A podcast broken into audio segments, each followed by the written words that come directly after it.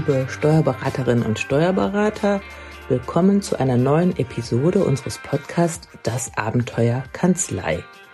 Normalerweise spreche ich hier mit Hans-Jürgen Walter über die Dinge, die uns mittelständische Steuerberater so bewegen. Heute ist mal alles ein bisschen anders. Vielleicht hört ihr es auch schon am Ton. Also ich sitze nicht in meiner Kanzlei und habe mein Mikro, sondern in einem Hotelzimmer auf dem Bett. Also wenn es mal irgendwie knarzt, dann habe ich mich bewegt und habe mein Handy in der Hand. Jetzt hoffe ich, dass das mit der Aufnahmequalität ja irgendwie geht. Naja, das war jetzt aber noch nicht die schlimmste Nachricht. Die schlimmste Nachricht ist, ihr werdet heute nur meine Stimme hören. Hans-Jürgen, na, wie soll ich sagen, den verschonen wir heute mal. Der ist zwar auch gar nicht so weit weg, der ist im gleichen Hotel, in irgendeinem anderen Zimmer. Und wir sind hier gerade auf einer, ja, NLP-Coach-Ausbildung. Hans-Jürgen ist der Trainer und ich habe gedacht, da der jetzt hier die ganze Zeit auf der Bühne steht und uns Dinge erklären muss und ja, ziemlich viel Einsatz bringen muss, wollte ich ihn mal ein bisschen entlasten und mache diesen Podcast alleine. Ja, worüber will ich mit euch reden? Ich habe das Ganze überschrieben mit der Überschrift, was die Krise mit uns macht und was wir in der Krise machen können. Ihr seht, das Ganze hat eigentlich zwei Teile. Im ersten Teil will ich mir mal so richtig Luft machen, ja, vielleicht auch so ein bisschen mich jammern oder mich ausheulen, mir den Frust von der Seele reden. Aber dann möchte ich im zweiten Teil doch, ja, mit Lösungsstrategien kommen. Ich habe sicherlich keine Allheilmittel, aber vielleicht ja die ein oder andere Strategie. So übrigens zum ersten Teil. Ich habe schon die Einstellung, dass wir auch mal jammern dürfen, dass wir auch mal akzeptieren dürfen, dass wir nicht so gut drauf sind. Und dann darf man das auch mal ja, hinnehmen und diesen Zustand für eine gewisse Zeit, natürlich nicht so lange, einfach mal akzeptieren. Ich habe nämlich so den Eindruck, viele da draußen, denen geht's schlecht, die können gar nicht so genau sagen, warum es denen schlecht geht und dann kommen dann so Dinge wie, ja, aber eigentlich geht's mir ja noch gut, ich habe keine wirtschaftlichen Probleme oder keine massiven wirtschaftlichen Probleme, ich wohne schön im Grünen, wir sind alle gesund, warum geht es mir schlecht? Und da geht unglaublich viel Energie drauf, ja, dieses schlechte Gefühl wegzukriegen. Und es geht aber nicht weg. Und das ist vielleicht jetzt schon so die erste Strategie. Naja, jammert ruhig mal und fühlt euch auch mal schlecht, aber bitte kurz und knackig. Und dann ist es auch wieder gut. Ihr habt da durchaus das Recht zu. Und dann, ja, dann geht's in Lösungsstrategien. So in dieser ersten Phase kommt mir auch manchmal der Spruch in den Kopf, den habe ich mal auf einer Karte gelesen, leider habe ich nicht die Zeit für den Nervenzusammenbruch, den ich verdiene. Und ich denke, für uns Steuerberater gilt dieser Spruch gerade. Also was da im Moment auf uns reinprasselt, womit wir zu kämpfen haben, ähm, das kann schon zu einem Nervenzusammenbruch führen, aber naja, es ist halt keine Zeit dafür. Wir müssen uns ja durch diesen Dschungel an Regelungen kämpfen und unsere Mandanten beruhigen und ja auch fast schon coachen. Deswegen bin ich so froh, jetzt gerade auf diesem Seminar zu sein, wo ich so ein paar Coaching-Tools lerne, weil mit Steuerrecht, also ganz ehrlich, wann habe ich mich zuletzt intensiv mit Steuerrecht beschäftigt? Also da hat sich auch nicht so viel getan, außer diese unsägliche Umsatzsteuersenkung da für sechs Monate. Ähm, naja, jetzt sind andere Kompetenzen gefragt und naja, unseren Mitarbeitern, unseren Mandanten geht es ja im Moment auch ja, wie soll ich sagen, nicht so gut und die brauchen uns auch. Und zwar nicht, äh, soll ich das Auto lieber leasen oder finanzieren, sondern was kann ich jetzt tun, um mein Unternehmen zu retten? Und daher möchte ich jetzt auch, ist jetzt genug gejammert, zum zweiten Teil des Podcasts kommen und darüber sprechen, was wir in der Krise machen können. Ich bin nämlich davon überzeugt, wenn wir ein guter Chef sein möchten, also wir Steuerberater, wenn wir für unsere Mandanten nützlich sein wollen, dann brauchen wir auch Tools, damit es uns gut geht. Und wie gesagt, ich habe jetzt kein Allheilmittel, ähm, aber doch so ein paar Strategien, die vielleicht dem einen oder anderen helfen oder euch ja Denkanstöße geben oder auf Ideen bringen. Und da sich dieser Podcast ja an Steuerberater richtet, die es gewohnt sind, strukturiert vorzugehen, werde ich jetzt auch keine Liste so von allgemeinen Ratschlägen wie bleibt gelassen, fokussiert euch auf das Positive oder so geben, sondern, naja, wie soll ich sagen, eine Art Denkstruktur. Eine Denkstruktur in drei Schritten, dass man sich auch so ein bisschen ja, disziplinieren kann oder so eine Checkliste abarbeiten kann. Schritt eins, Schritt zwei, Schritt drei. Ähm, ich kann euch sagen, ich mache das schon seit einigen Wochen und auch meine Mitarbeiter. Am Anfang habe ich das so mit denen gemeinsam gemacht, jetzt machen sie es alleine und es hilft. Und deswegen möchte ich euch jetzt dieses Programm mal vorstellen. Also legen wir los. Hier ist das Programm in drei Schritten zum Erreichen eines guten mentalen Zustandes. Die drei Schritte hören sich zunächst mal ziemlich einfach an.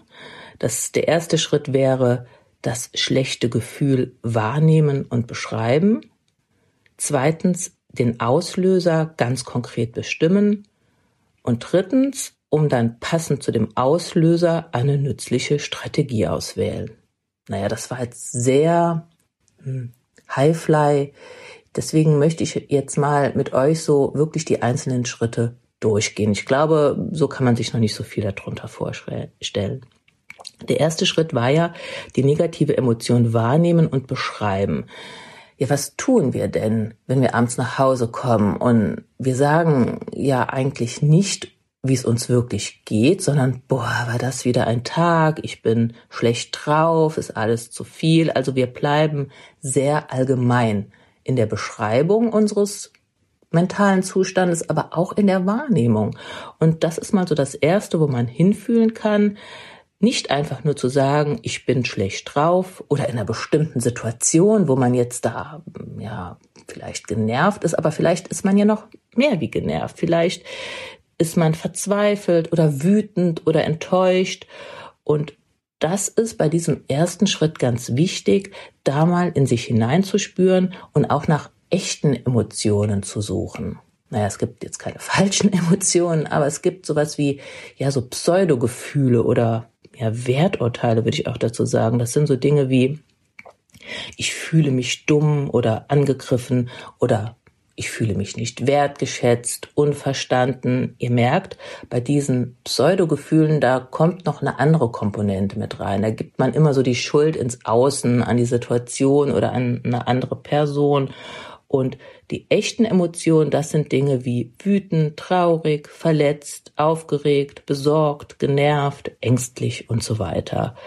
Und die Reflexion und Beschreibung, die hilft einfach mal in einer Situation, wo wir nicht in unseren Ressourcen sind, die hilft, bei sich selbst anzukommen und auch mal sich selbst Raum zu geben. Ich denke, Gerade wir Steuerberater sind es ja gewohnt, ständig auf Fragen zu reagieren.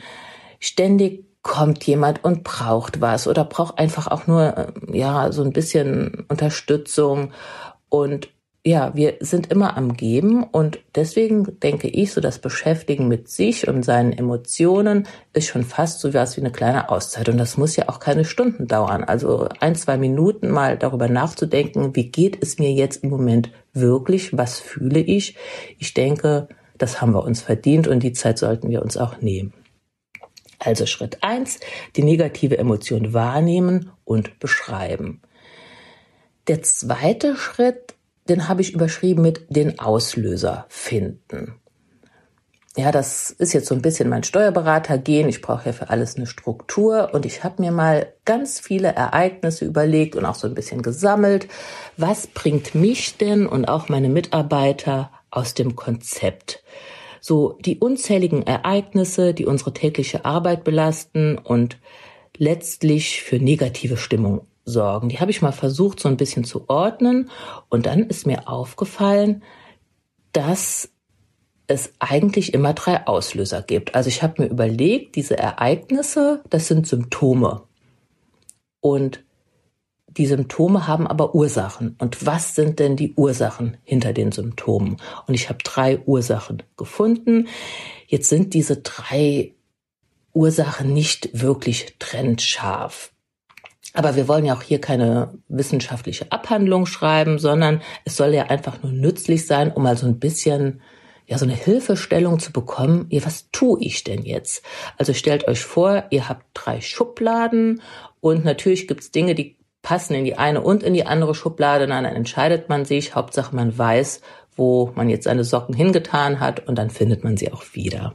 Also die drei Schubladen, die drei Auslöser für negative Emotionen, die ja ich für mich so kategorisiert habe, ist erstens eine Überforderung, zweitens ein Gefühl von Machtlosigkeit oder Hilflosigkeit und drittens so dieser Ausgleich, den ich vermisse oder diese fehlende Balance.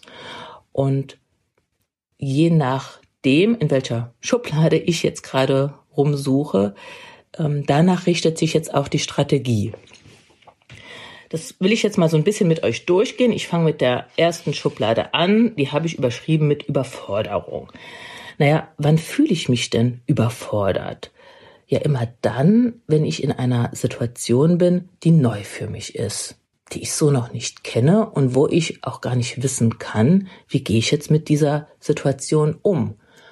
Oder eine Situation, ich muss jetzt irgendwas entscheiden für die Zukunft, aber ich weiß nicht, wie die Zukunft sich entwickelt. Oder ich muss was planen und ich weiß aber nicht, wie soll ich jetzt planen? blödes Beispiel, soll ich jetzt meinen Betriebsausflug planen oder nicht? Können wir im Mai wieder was unternehmen oder nicht? Das sind so Dinge, die überfordern mich einfach. Denkt an die Mitarbeiter im Homeoffice. Wie stelle ich jetzt sicher, dass die alle Informationen bekommen? Wie gewährleiste ich, dass die, ja, so, dass dieser Teamzusammenhalt bleibt? Ja, habe ich nie. In so einer Situation war ich noch nicht. Ich weiß nicht genau, wie ich das regeln soll. Wie gehe ich mit Mandanten um, die emotional aufgeladen sind, die teilweise sich beschweren, ihren Frust bei uns ablassen. Naja, ich mache jetzt gerade eine Coaching-Ausbildung, mal gucken, ob das was bringt. Oder auch in unserer Kanzlei gewohnte Prozesse funktionieren jetzt gerade nicht. Und wie setze ich jetzt die Digitalisierung bei meinen Mandanten weiter um in Zeiten von Kontaktbeschränkungen? Alles Dinge, wo ich nicht so wirklich weiß, wie ich die hinbekommen soll und die überfordern mich. Und die machen mir einfach ein schlechtes Gefühl. Manchmal bin ich wütend über die Umstände, manchmal bin ich auch traurig, weil gewisse Projekte so jetzt nicht mehr weiterlaufen können. Also das Gefühl, was jetzt dahinter steckt, das habe ich ja im ersten Schritt beschrieben, das ist von Situation zu Situation ab, äh, unterschiedlich. So, aber ähm, wir wollen jetzt ja nicht über die Auslöser zu lange reden, sondern über die Strategien. Also ich merke, ich bin gerade enttäuscht, weil sowas nicht klappt. Ich bin überfordert, weil ich nicht genau weiß, wie ich mit meinen Mitarbeitern im Homeoffice umgehen soll. Ich habe da jetzt gerade irgendwas initiiert, aber es hat nicht funktioniert. Was tue ich jetzt? Na, es ist eigentlich ganz einfach. Ich mache mir das einfach mal klar, so blöd sich das jetzt anhört. Aber in dieser Situation mit diesem schlechten Gefühl fühle ich mich als Versager und das macht vielleicht auch so ein bisschen dieses schlechte Gefühl. Und wenn ich mir aber klar mache, ich bin, ich bin überfordert, schlicht und ergreifend, weil es kein Wissen gibt. Die Situation ist einfach neu. Ich bin nicht zu blöd, ich habe mich auch nicht so schlecht vorbereitet, ich bin einfach nur überfordert, weil es kein Wissen gibt. Und wenn es kein Wissen gibt, ja, dann brauche ich auch keine großen Dinge zu recherchieren oder Pläne für die Zukunft zu machen, sondern was tue ich? Ich starte Experimente, wohl wissend, dass deren Ausgang nicht immer zum gewünschten Ergebnis führen muss. Und wenn ich mir das schon im Vorhinein klar mache, bleibt nachher auch die Enttäuschung aus. Also Beispiel, ich möchte so den Teamzusammenhalt fördern. Ich, ich biete meinen Mitarbeitern an, wir machen am Freitagnachmittag so ein virtuelles Kaffee trinken und können mal so ein bisschen privat reden. Jetzt mache ich das und es äh, wählen sich aber nur vier Mitarbeiter ein. Ja, dann denke ich mir im ersten Schritt, oh, also da kommt schon gleich so ein schlechtes Gefühl. Aber wenn ich mir sage, na ja, du hast vielleicht gedacht, das war ein Experiment, das tut denen gut, aber offensichtlich haben die kein Interesse daran, die möchten lieber ins Wochenende. Ja, dann ist eben das Experiment ich möchte noch nicht mal sagen gescheitert, sondern es hat nicht zu dem Ergebnis geführt, was ich mir erwünscht hätte. Ich habe was gelernt und dann muss ich mir eben was Neues überlegen. Sowieso meine Haltung zu Fehlern verändert sich auch gerade. Alles, was schief läuft, sagen wir ja, das war ein Fehler, das ist ein Fehler passiert oder im besten Fall noch ein Missgeschick. Aber ist das wirklich so? Haben wir uns nicht einfach nur geirrt? Wir konnten es ja nicht wissen. Und wenn ich was nicht wissen kann und ich tue was und es läuft nicht so, wie ich mir das wünsche, dann habe ich keinen Fehler gemacht, dann habe ich mich geirrt. Ihr seht, das mag jetzt vielleicht so ein bisschen Haarspalterei sein, ob man jetzt von Fehlern oder Irrtum redet oder von Plan und Experiment. Es geht, aber also es funktioniert bei mir, probiert es aus. Es macht ein besseres Gefühl. Man fühlt sich nicht, ja, unzulänglich und dumm oder überfordert. So, das war die erste Schublade, das Gefühl der Überforderung. Die zweite Schublade habe ich überschrieben mit Ich fühle mich machtlos oder hilflos. Ja, ich denke, auch da wisst ihr, liebe Kollegen, wovon ich spreche. Wir müssen gerade Einschränkungen und gesetzliche Maßnahmen hinnehmen, obwohl sie nicht durchdacht sind und sinnvolles Arbeiten teilweise unmöglich machen. Teilweise funktionieren sie in der Realität überhaupt nicht. Denkt an das Homeschooling, wo ständig hier die äh, Seiten zusammenbrechen und manchmal führen sie auch zu irrationalen Ergebnissen. Denkt an diese Umsatzsteuergeschichte da für sechs Monate. Naja, ähm, so, jetzt habe ich hier meine Blätter durcheinander gebracht. So, ich habe es wieder gefunden. Ja, die Strategien. Was tue ich, wenn ich mich hilflos oder machtlos fühle? Da gibt's so ein Denkmodell, sag ich mal, das ist überschrieben mit Circle of Influence, also Kreis von dem, was ich beeinflussen kann. Stellt euch vor, es gibt einen großen Kreis, da steht alles drin, was euch interessiert. Natürlich interessiert es euch, wie das mit Corona weitergeht. Es interessiert euch, wie es euren Mitarbeitern geht. Es interessiert euch, wie die Prozesse in eurer Kanzlei funktionieren. Vielleicht interessiert es euch auch, wie euer Lieblingsfußballclub gestern Abend gespielt hat. Also dieser Interessenbereich, der ist unglaublich groß. Uns interessiert jede Menge. Und in diesem großen Interessenkreis gibt so einen ganz kleinen Kreis, das ist unser Einflussbereich. Und das sind die Dinge, da sind die Dinge drin, die mich interessieren und die ich beeinflussen kann. Und das ist deutlich weniger.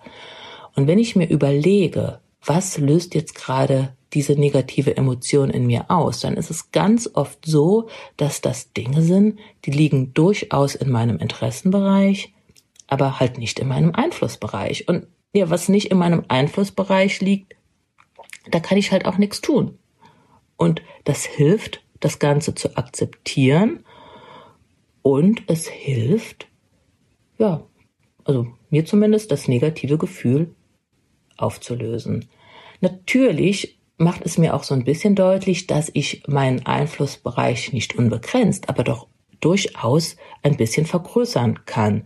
Zum Beispiel ähm, hatten wir jetzt das Problem, wir haben viele Mitarbeiter mit noch Kindern in der Grundschule und die kann ich jetzt im Homeschooling nicht alleine lassen. Ich muss die sogar unterstützen. Wir haben jetzt in meiner Kanzlei einen Raum eingerichtet und wenn dann die Mitarbeiter im Homeoffice mal in die Kanzlei kommen müssen für bestimmte Arbeiten für zwei, drei Stunden, dann können die ihre Kinder mit, ähm, mitnehmen und die sitzen dann in dem Raum. Also das ist zwar jetzt nicht wie soll ich sagen, keine Raketentechnik, aber ich habe meinen Einflussbereich ein bisschen erweitert mit einer, mit einer positiven Auswirkung auf, ja, auf meine Mitarbeiter. Also das war so eine Strategie bei Überforderung, äh, nee, Quatsch, nicht bei Überforderung, bei Machtlosigkeit und Hilflosigkeit. Dieser Circle of Influence, macht euch doch einfach mal klar, was liegt in eurem Einflussbereich und da könnt ihr tätig werden und alles andere ist zwar blöd, aber ihr könnt nichts tun. Ein weiterer Denkansatz, der hier nützlich ist, ja, den könnte man nennen mit Erwartungen klären. Oft ist es ja so, dass sich das bei uns Menschen vermischt. Also ein Mandant äh, ist wütend und ungehalten, weil er da seine Novemberhilfe nicht bekommt. und macht seinem Ärger Luft. Und dieses Verhalten des Mandanten macht mir schlechte Laune. So, jetzt kann ich natürlich sagen, okay, der Mandant erwartet, dass er diese Hilfe bekommt und wie oft passiert es uns Beratern, dass wir die Erwartungen des Mandanten zu unseren Erwartungen machen? Also mal da im ersten Schritt ganz trennscharf unterscheiden, was sind denn die Erwartungen von anderen und was sind meine Erwartungen? Natürlich tut es mir leid, wenn ich die Erwartungen meiner Mandanten nicht erfüllen kann, aber es sind nicht meine Erwartungen und ich kann sie halt nicht erfüllen. Also das ist mal so ein, so ein Ding, was man trennen kann. Und als zweitens, sich mal zu überlegen, jetzt führt sich dieser Mandant hier rübelhaft auf und macht uns Vorwürfe und mir geht schlecht. Ja, dann mache ich ja meine Befindlichkeit vom Verhalten eines anderen abhängig. Damit begebe ich mich ja in so eine Art Opferhaltung. Und da hilft so der Gedankengang, naja, wer bin ich denn, der seine eigene Gemütslage vom Verhalten eines anderen abhängig macht. Und so meine persönlichen Antreiber mach's allen recht, die kriege ich damit in den Griff. Und es hilft auch, das beobachte ich bei mir, bei meinen Mitarbeitern, bei vielen Kollegen, wir rechtfertigen auch zu viel und entschuldigen uns für Dinge, für die wir gar nicht schuld sind. Also ich kann sagen, es tut mir leid, das stimmt, es tut mir leid, aber ich entschuldige mich nicht, ich habe ja keinen Fehler gemacht. Und ja, die Erwartung, dass sich der andere, jetzt in dem Fall in meinem Beispiel mein Mandant, nach meinen Wünschen richtet, ja, das ist ja eine Erwartung, da kann ich lange warten. Also ich mache mich einfach frei davon und kläre ganz sauber, was sind meine Erwartungen, was sind die Erwartungen des anderen und mein Gemütszustand mache ich nicht abhängig vom Verhalten eines anderen. Das ist ein bisschen Übung, weil das wirkt natürlich ja sofort, aber ja, ich kann euch auch nur berichten, es ist gar nicht so schwer, wie es sich anhört. So, das war die zweite Schublade, Machtlosigkeit, Hilflosigkeit. Die dritte Schublade, da steht drauf, fehlender Ausgleich oder Balance. Naja, das haben wir im Moment alle. Wir vermissen die sozialen Kontakte, ähm, ja die körperliche Nähe, auch diese diese fehlende Anerkennung. Ich habe ja viele Mandanten, die sind es gewohnt, rauszugehen, mit anderen Menschen in Kontakt zu kommen. Denkt an die ganzen Künstler und Trainer, ja denen fehlt ja jetzt auch die Anerkennung. Die, die kriegen ja nichts zurück. Wir haben aufgrund der, ja, der vielen Arbeit, also diese, diese neue Dinge, um die wir jetzt uns kümmern müssen, keine Auszeiten, keine Erholungsphasen. Wir haben vielleicht auch keine Struktur im Homeoffice. Ja, wir fühlen uns körperlich und emotional ausgepowert. Fangen wir mal beim Körper an. Da sind die Symptome ja leider oft relativ schnell ersichtlich. Also wir haben vielleicht zwei, drei Kilo zu viel auf der Waage, wir sind müde, wir haben Konzentrationsprobleme. Aber auch der mentale Zustand, da ist es jetzt nicht ganz so offensichtlich, sollten wir da nicht aus dem Fokus verlieren. Also jeder Mensch ist in Krisensituationen ja emotional angespannt und das ist nützlich. Unser Gehirn läuft auf Hochtouren in diesen Phasen und ja, ermöglicht uns eine maximale Reaktionsfähigkeit. Wir, wir sprühen vor Energie. Wir können diese ganzen Widrigkeiten gut in den Griff bekommen. Nur wenn sich dieser Zustand über einen längeren Zeitraum hinzieht, und das tut er ja im Moment, dann braucht es auch eine, Gegenre eine Gegenreaktion zu emotionaler Ausgeglichenheit. Und die Strategien zur Herstellung dieser persönlichen Balance, die sind jetzt gar nicht so schwer. Also wenn ich euch jetzt erzähle, naja, ernährt euch doch gesund, achtet auf ausreichend Bewegung, auf Pausen und Regeneration. Vielleicht geht ihr auch mal zum Arzt und macht einen Gesundheitscheck. Ja, das ist jetzt wirklich kein Hexenwerk. Aber wir tun es ja nicht. Also da spreche ich durchaus auch von mir selbst. Gerade in stürmischen Zeiten, wo es viel zu tun gibt, da hat unsere Fitness nicht die erste Priorität. Ähm, wir müssen ja erst noch die E-Mails beantworten und das Mitarbeitermeeting vorbereiten. Der Mandant will zurückgerufen werden. Das sind ja alles wichtige Dinge. Und jetzt sage ich, naja, ich gehe aber jetzt joggen oder noch viel schlimmer, ich meditiere, also ich sitze rum und mache gar nichts. Das tun wir nicht, weil einfach andere Dinge wichtiger sind.